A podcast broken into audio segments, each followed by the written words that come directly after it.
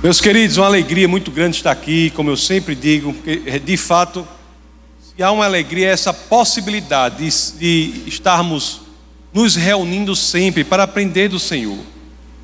E eu continuo ainda na nossa série sobre o Salmo 119, chamado o Alfabeto Dourado das Escrituras.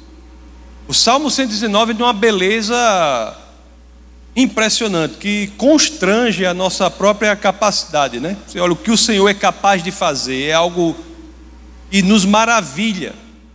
Salmo 119, que ele é dividido em grupos de oito e oito e oito versos, né? Cada ele tem vários agrupamentos de oito versos. E cada agrupamento desse de oito versos começa com a letra específica do alfabeto hebraico. Então as primeiras os primeiros oito versos do Salmo 119 começam com a primeira letra do alfabeto hebraico, que é Aleph. Depois, a, o segundo agrupamento de oito versos começa com a segunda letra do alfabeto hebra, hebraico, que é Beit. E a, o, terceira, o terceiro agrupamento começa com a terceira letra do alfabeto hebraico, que é Gimel. E é sobre este terceiro grupo, esse terceiro grupo de versos, do Salmo 119, que iremos bater o nosso bate-papo de hoje, ter o nosso bate-papo de hoje. Mas eu gostaria de começar mesmo assim com uma pergunta. Uma pergunta interessante, cuja resposta vai ser importante para que nós entendamos a exposição da palavra do Senhor do dia de hoje. E a pergunta que eu gostaria que vocês se fizessem a si mesmos é a seguinte: você já morou em algum lugar e nunca se sentiu pertencente àquele lugar? Você já morou em algum lugar e, independente do tempo que você morou lá, você sentiu que aquele era só um tempo, uma passagem, um momento ali, uma situação, uma fase? Você já teve essa sensação de ser estrangeiro em sua própria terra? Com a sensação de estranhamento diante daquilo a que você pensa que pertencia, não é? Se você se sente assim, meus queridos, em relação a este mundo aqui em que nós vivemos, não se preocupe, tá bom? Você não está sozinho mais cedo ou mais tarde, mais cedo ou mais tarde, o cristão genuíno, o cristão verdadeiro, ele passará a ter a certeza de que não pertence a este mundo. Ele tem a certeza de que é um estrangeiro, um forasteiro, um peregrino neste mundo. E se Interessante é que, né? Quando nós temos essa certeza, começamos a ter esse sentimento de não pertencermos a este mundo, corremos para o nosso passaporte espiritual, que são as Escrituras, e lá está escrito: Você é cidadão do céu. Nosso lar é outro, nossa origem é outra, a nossa cidadania é outra. C.S. Luz, ele registra isso de uma forma magistral. Grande escritor, ele diz assim: abre aspas. Eu descobri em mim mesmo desejos os quais nada nesta terra pode satisfazer. A única explicação lógica é que eu fui feito para outro mundo. Sim, meus queridos, fomos feitos para outro mundo. E a consequência imediata disso é exatamente este sentimento que muitos temos e os que não têm irão ter no crescimento da vida cristã, o sentimento de sermos forasteiros nesta terra. O apóstolo Paulo, né? São Paulo, ele diz isso de forma direta na sua epístola aos Filipenses. Lá em Filipenses, capítulo 3, no verso 20, Filipenses 3:20, as escrituras dizem: A nossa cidadania, porém, está nos céus, de onde esperamos ansiosamente o Salvador, o Senhor Jesus Cristo. Meus amados, e ter este entendimento aqui na terra tem efeitos práticos para o momento que passamos aqui, essa breve existência. Sabe por quê? Sabe por quê? Porque em grande parte, ao trazer a nossa memória que a nossa cidadania é dos céus, não é aqui deste mundo, que encontramos força, determinação para resistir ao que este mundo nos propõe. Lá na primeira carta de, Pedro, na primeira epístola de Pedro, no capítulo 2, no verso 11, nós vamos ler aqui que podemos enfrentar o inimigo das nossas almas com essa perspectiva. Olha o que as Escrituras dizem.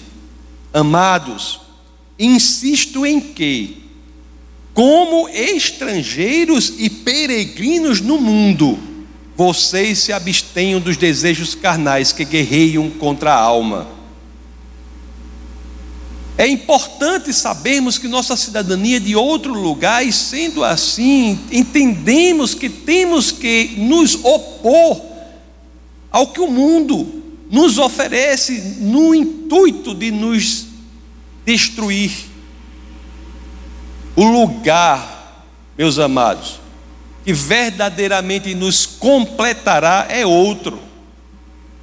O lugar que completa aquele cristão genuíno, que tem Deus que criou os céus e a terra, morando em seu coração, é o lugar da justiça, do amor, o lugar da perfeição.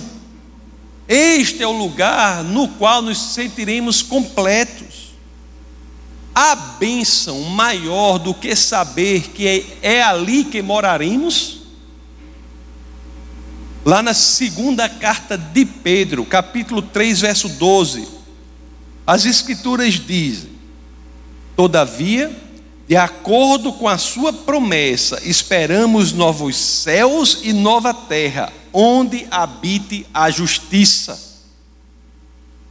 Meus queridos, não apenas temos essa esperança, como a alguns de nós foi dada a visão deste lugar lá ao apóstolo João, no Apocalipse, no verso 21, no capítulo 21, nos versos 1 e 2, nós lemos o que?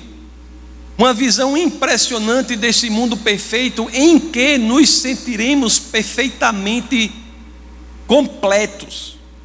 As Escrituras dizem: então vi novos céus e nova terra, pois o primeiro céu e a primeira terra tinham passado, e o mar já não existia.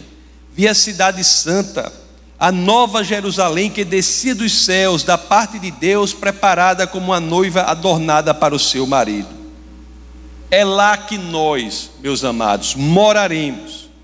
Isso deve estar arraigado ao nosso coração. E enquanto o nosso tempo ainda dura aqui na terra, é que nós temos que pensar como então viver como forasteiros neste mundo ocupado. Como viver como peregrinos, como forasteiros, como estrangeiros em uma terra hostil. Temos que aprender isso. Nós temos que aprender a encontrar e valorar o mapa que possa nos orientar neste caminho, nesta peregrinação durante este breve tempo de existência aqui neste planeta. E é exatamente com essa preocupação que o salmista escreve os versos 17 a 24 do Salmo 119. São os oito versos, todos eles de forma poética, de forma belíssima, começando com a terceira letra do alfabeto hebraico, Gimel. Ali nós vemos o rei Davi se descobrindo como forasteiro em uma terra inimiga, e as Escrituras vão nos ensinar como viver assim. Então, sábios, né? Como devemos ser todos os cristãos, temos de aprender com as Escrituras o que ela tem a nos dizer a respeito de como vivermos aqui, num mundo tão hostil. É por isso que eu já peço a vocês que abram suas escrituras naquele que vai ser o texto base do nosso bate-papo de hoje, que é o Salmo 119. Nós vamos ler agora do verso 17 ao verso 19.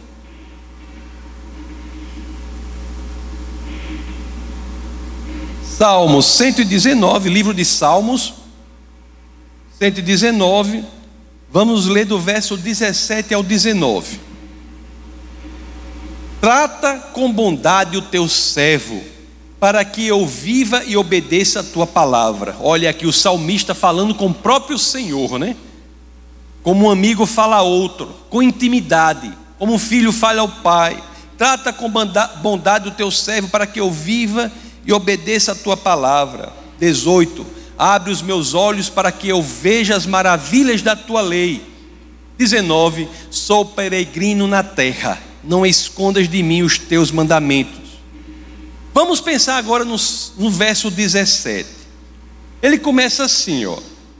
Trata com bondade o teu servo para que eu viva. Trata com bondade o teu servo para que eu viva. Um peregrino, meus amados, como somos aqui nesta terra, vivendo em um mundo hostil, se ele usar da sua sabedoria, ele vai chegar à conclusão de que precisa realmente da graça do Senhor, da bondade do Senhor, para que viva. Para que simplesmente viva ele precisa da bondade do Senhor. Senhor, eu preciso da tua bondade para viver. De fato, meus amados, se nós pensarmos seriamente sobre isso, nós vamos ver que sem a misericórdia do Senhor, sem a bondade do Senhor, o que ocorre aqui não é vida no seu sentido pleno. Quando muito, uma existência medíocre, miserável. A vida genuína neste mundo fragmentado só é encontrada quando entendemos que ela só pode ser realizada diante da dádiva, da graça, da bondade do Senhor. Somente com a bondade do Senhor é que nós podemos nos sentir completamente vivos. Que percepção incrível do salmista, não é? Que percepção incrível. E mais ainda, nesse próprio verso, ele diz assim: e nos sentindo vivos, podemos buscar a maior alegria a ser encontrada na vida. Qual é? Obedecer a palavra de Deus. Olhe como o salmista coloca: você quer ter uma vida plena, uma vida cheia? Ore, peça, preciso da tua bondade, Senhor, para que eu viva e possa genuinamente obedecer a tua palavra. Meus amados, o clamor pela bondade do Senhor, para que possamos viver e que possamos obedecer a Sua palavra é, em última instância, um clamor para que nós possamos ser aquele para quem Ele originalmente nos planejou, aquele quem originalmente Ele nos planejou para ser. Senhor, eu preciso da tua bondade para viver e obedecer a tua palavra, para que, obedecendo, eu possa ter as minhas potencialidades maximizadas, eu possa ser aquele a quem o Senhor originalmente me projetou para ser. É, meus queridos, sentir vivo para obedecer o Senhor, um dos sentidos mais profundos, uma das razões mais fundamentais, um dos elementos mais viscerais da existência humana. O grande pregador, sempre cito ele, Spurgeon. Certa vez ele escreveu, né? Nós trabalhamos para ele porque ele trabalha em nós. Tem, sentido maior da vida do que esse? Nós trabalhamos para Ele porque Ele trabalha em nós. Que modo de viver fabuloso, não é? Que modo de viver fabuloso. É interessante, sabe o quê? Que entender isso, entender verdadeiramente o que subjaz por trás da vida, o que está por trás das cortinas, entender o sentido da existência, é algo muito importante, é como tesouro, é um tesouro valioso. Tantos simplesmente não veem isso. Muitos estão como cegos diante do ouro e do diamante que nos é apresentado pelas Escrituras. Tantos dizem assim: Senhor, me dê isso, me dê aquilo, me dê aquilo outro. É legítimo, mas também vamos pensar assim: Deus já nos deu tanto e nós estamos com os olhos vendados diante do presente, do ouro, do diamante que nos é apresentado. Tem pérola maior do que ser ensinado a orar pela bondade do Senhor, para que possamos obedecer a Sua palavra. A expressão de plenitude de vida aí é algo que muitos estão buscando e não sabem onde encontrar. E nós temos o mapa. Somos peregrinos no mundo fragmentado, mas não sem ajuda. Nós temos o mapa, nós temos o Senhor nos ensinando. Diante disso, é que nós já entramos para a oração poderosa do verso 18. Olha a oração poderosa do Salmo 119, verso 18. Abre os meus olhos, para que eu veja as maravilhas da tua lei. Quantas vezes, meus amados, nós pedimos coisas ao Senhor, e quantas poucas vezes nós entendemos que o que nós temos de fazer é ter os olhos abertos para ver as maravilhas que Ele já nos deu. Interessante aqui, quando eu vi esse verso, né? É que ele fala a palavra maravilhas. é uma palavra forte, né? Para que eu veja as maravilhas da tua lei maravilhas que podem ser nossas, né? Assim, abre os meus olhos para que eu veja as maravilhas da tua lei, para que eu possa me apossar das maravilhas da tua lei.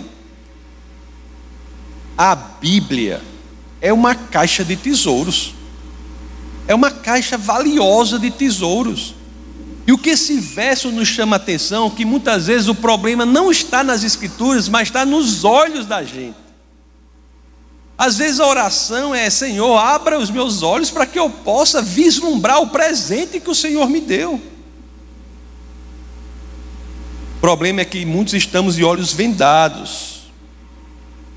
Para não dizer que muitos colocamos em nós mesmos as vendas. Não é isso? Que adianta, meus amados?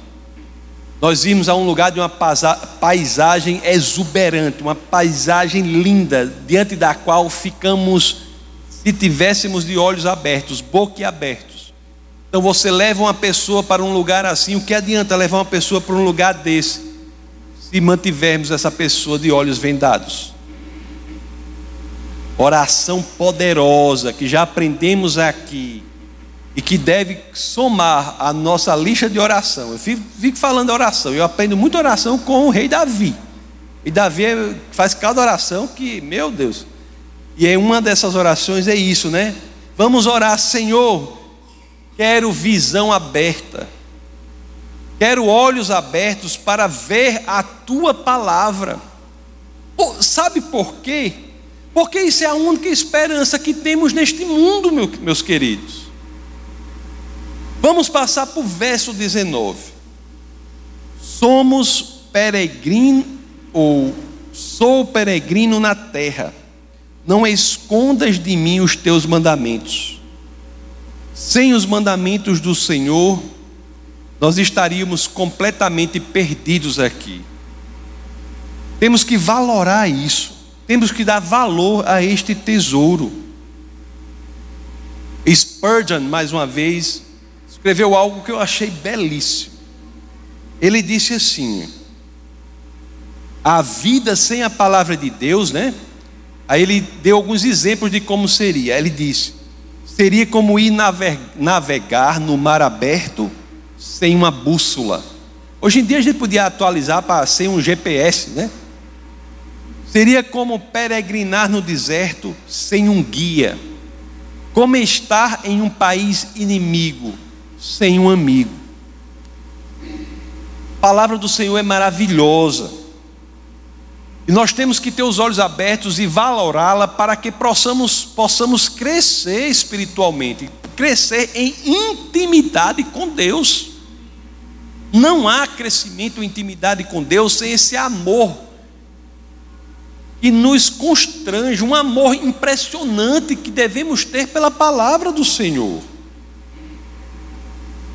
Um amor que deve criar em nós mais do que um desejo, deve criar em nós um desejo constante, um hábito, um estilo de vida, de viver em conexão com o Senhor. Isso se dá pelo amor por Sua palavra. Olha o que o Salmo 119, o verso seguinte diz, verso 20: diz: A minha alma consome-se de perene desejo das tuas ordenanças. A minha alma consome-se de perene desejo das tuas ordenanças. Meus amados irmãos, vocês sabiam que este verso aqui é considerado por muitos filósofos, muitos teólogos, filósofos cristãos, teólogos, é considerado como a mais alta representação da comunhão do homem com Deus? A minha alma consome-se de perene desejo das tuas ordenanças. Se Buscamos uma alma assim, com desejo constante, perene, eterno, de seguir as ordenanças do Senhor, nós entramos em comunhão incrível com Ele. E a razão por que esses teólogos consideram este verso dessa forma não é outra senão a palavra perene, viu? Perene.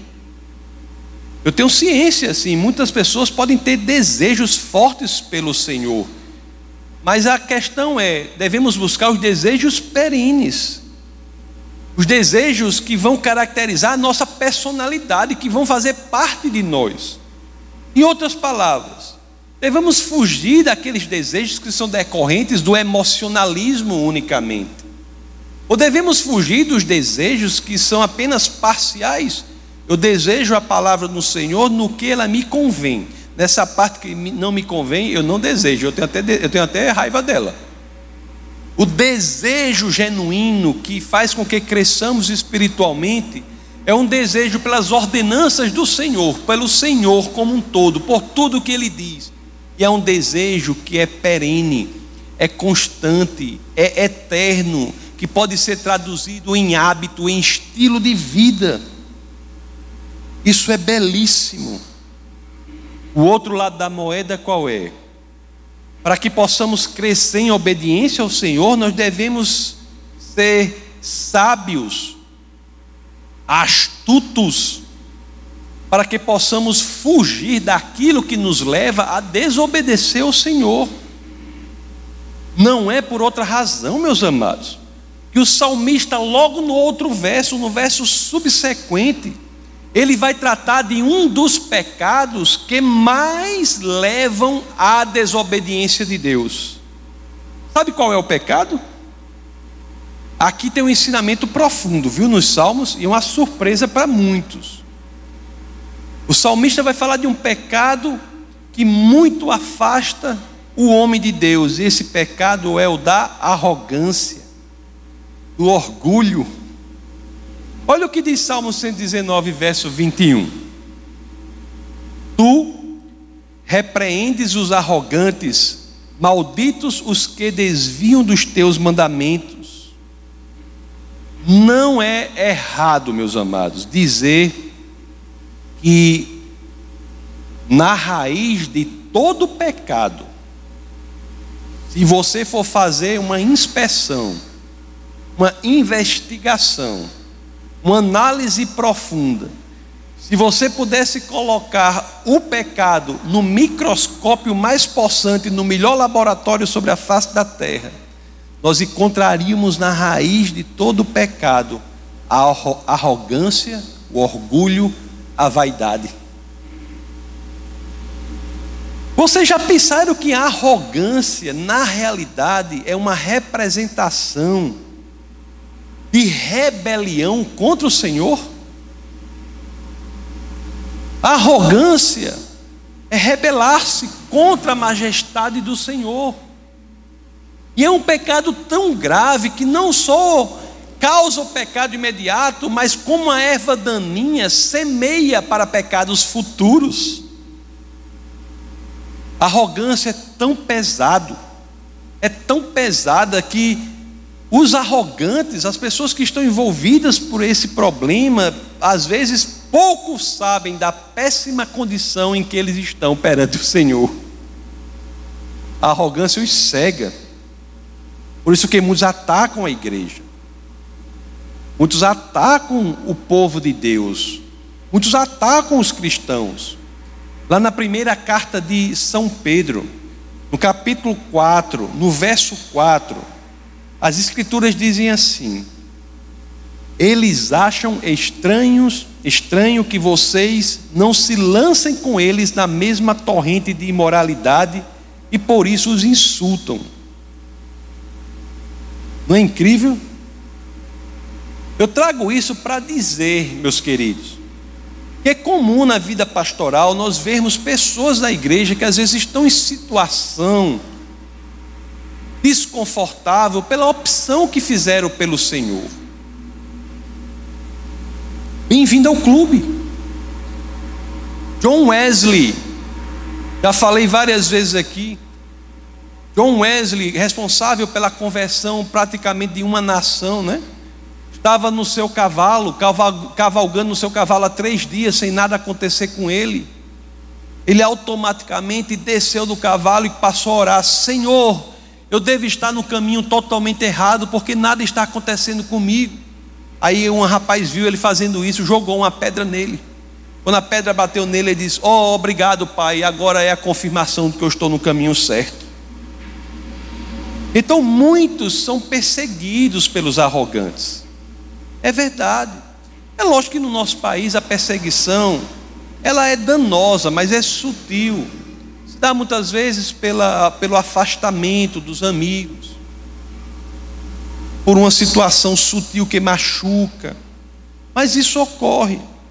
Mas se você passa por isso agora, preste atenção, porque vamos ver o que o rei Davi ele fez em relação a isso.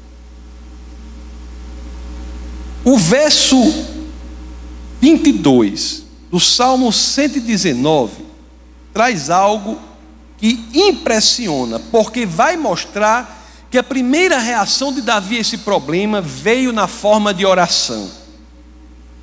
Ele ora ao Senhor: tira de mim a afronta e o desprezo, pois obedeço aos teus estatutos. O que fazer então quando somos afrontados, somos desprezados? em razão de Cristo, por seguirmos ao Senhor. Qual é a resposta bíblica para isso? Orar. O que a Bíblia nos ensina é que quando passamos por isso, devemos orar ao Pai, porque Ele agirá por nós. É uma não tenha dúvida, quando estamos numa situação dessa e oramos ao Senhor, Ele ocupa o nosso lugar e Ele age por nós. Em oração, leve seu caso para o tribunal mais supremo que deve existir, que pode existir, que é o tribunal do Senhor, e Ele agirá. E mesmo em casos mais graves, até, né? Há situações, nós sabemos, nesse mundo quebrantado, nesse mundo fragmentado, em que há conspiração, às vezes, de pessoas contra pessoas de Deus. E nesse caso, o que devemos fazer? O que, é que as Escrituras dizem no verso 23, que é o verso subsequente ao 22? Olha o que diz aqui: mesmo que os poderosos se reúnam para conspirar contra mim, ainda assim o teu servo meditará nos teus decretos. Nem que seja uma conspiração contra você, entregue ao Senhor. É assim que devemos caminhar neste mundo fragmentado enquanto peregrinos, com o mapa das Escrituras e confiando em Deus como juiz em oração, entregando a Ele tudo o que ocorre, porque Ele agirá. Você imagina aqui nesse verso 23, tente visualizar as duas situações. Se fosse um filme assim, né? Olha só que legal, né? Se eu pudesse colocar as duas situações aqui, porque o 23 diz assim, ó: Mesmo que os poderosos se reúnam para conspirar contra mim, ainda assim o teu servo meditará nos teus decretos. Imagina aí um grupo de pessoas ali reunidas, falando por trás das paredes, combinando algo contra Davi. E do outro lado você imagine Davi tranquilo, meditando na palavra do Senhor. É a solução para viver neste mundo, meus queridos.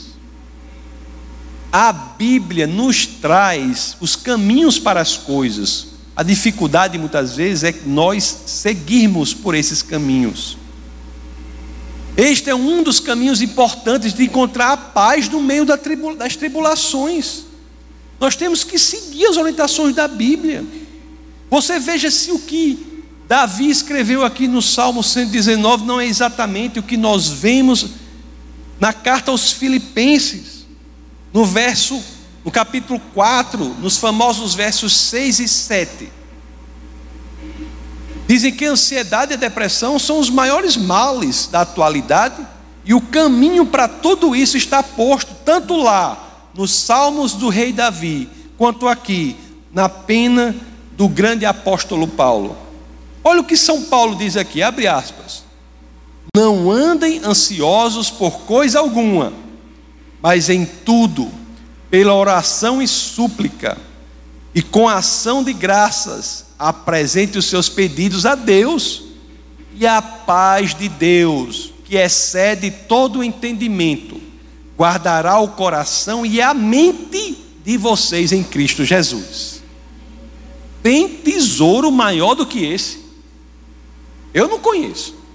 Hoje mesmo eu estava lá na, na fila lá da, da votação, né? Aí veio um, um, amigo que era amigo de papai, me conheceu criança, eu fiquei conversando com ele, ele com a mão toda estourada. O que é isso? Ele, ansiedade, ele é advogado, tem problema na advocacia, ansiedade. É o mundo tem a oferecer isso. Esse mundo é fragmentado, esse mundo é caído. Nós somos aqui como peregrinos num mundo esquisito. Mas o Senhor não nos desampara, Ele diz: entre... vocês estão aí por enquanto, mas enquanto estiverem, entreguem para mim a sua ansiedade, joguem sobre os meus ombros os seus problemas, e vocês terão a paz que excede todo o entendimento. Isso daí, se a pessoa não é melhor do que não, conhece uma coisa melhor do que essa, não, não é? Os testemunhos do Senhor, meus amados, são a única coisa neste mundo aqui que nos dão paz. A paz é, é, é mercadoria valiosa. E a fonte da paz são os testemunhos do Senhor, é a palavra do Senhor, ordenança do Senhor. São fontes de nossa alegria. Não existe evangelho se você for ler de uma capa a outra da Bíblia, você não vai ver nenhum momento que Deus vai prometer a você que você não vai ter problema. Eu acho até que você, ele talvez prometa que você vai ter até mais problema do que você está tendo aí se não é cristão. Mas o que ele vai prometer a você é que no meio dos problemas você terá uma paz, que as pessoas olharão, meu amigo, que doidice é essa? Como pode? Você terá paz, você terá alegria. Se você valorar o presente que foi lhe dado. Olha o que o verso 24 diz do Salmo 119. O último verso desse agrupamento que começa com a terceira letra do alfabeto hebraico, que é Gimel. É porque eu não tenho muito tempo de fazer isso aqui agora. Mas no estudo de vocês, né, se lembra que na pregação passada eu falei que vocês têm que ficar digerindo o alimento que é dado aqui no domingo? No estudo de vocês, vocês comparem. Olha, são oito versos, depois oito versos, depois oito versos e assim sucessivamente. Se você comparar, por exemplo, o último verso de um grupo com o último verso de outro, com o último verso de outro, o terceiro de um grupo com o terceiro de outro, com o terceiro de outro, cria uma lógica de evolução espiritual incrível. Mas eu não tenho tempo de fazer isso. Eu quero dizer o seguinte: